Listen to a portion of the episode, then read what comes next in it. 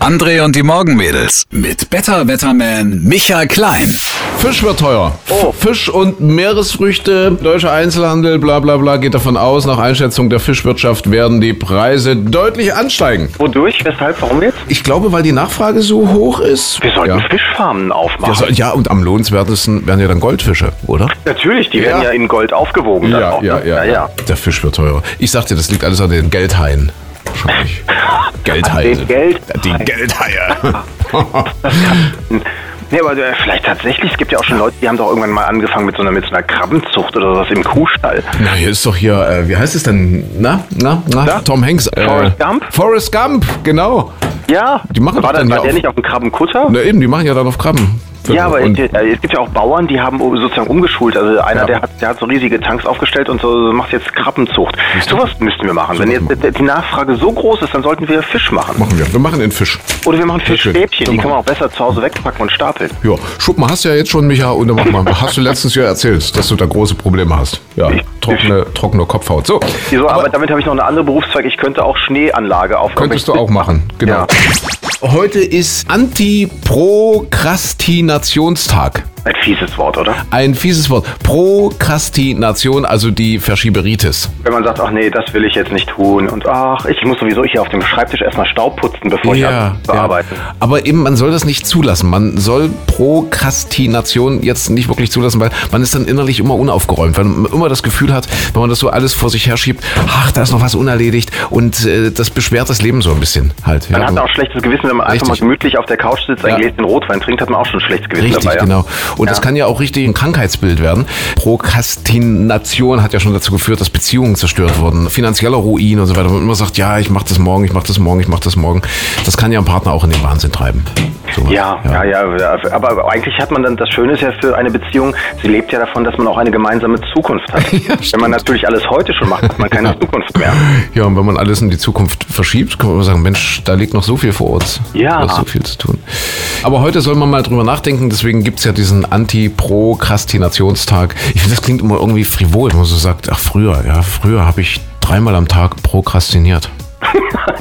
Ja.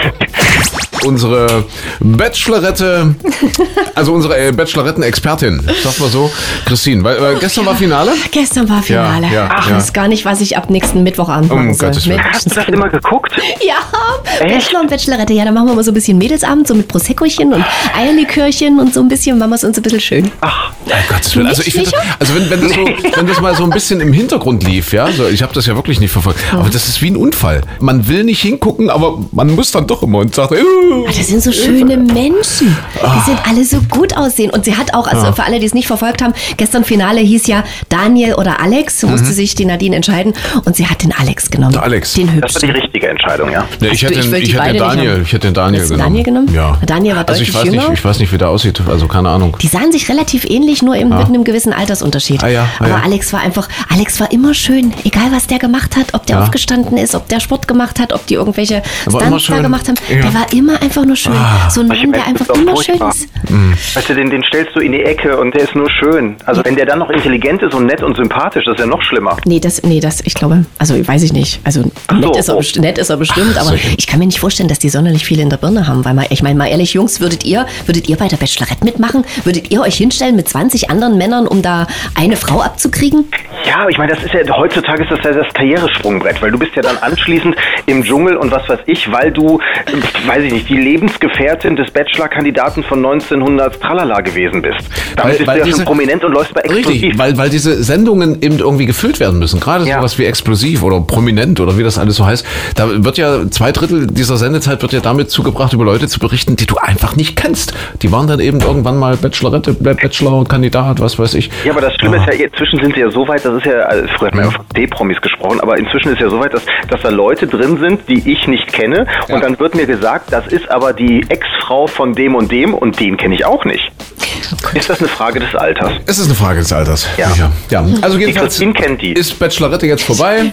Also Und nicht alle. Ich gucke ich gucke nur Wer ist es Bachelor und geworden? Bachelor. Der, der Uwe. Der ist- Alex. Ach, der Nein, Alex. Der Alex ich dachte, ist es Uwe. geworden. Der schöne Okay, Alex. Der schöne Alex. Ja, Ich und finde das immer ein bisschen komisch. Das ist so ein vom schönen Alex, ja bitte, Micha, hier. Nee, nee, ich finde, es ist immer so ein bisschen, als würde man zum Hundezüchter gehen und da ist ein Wurf von acht Welpen und man sucht sich einen aus.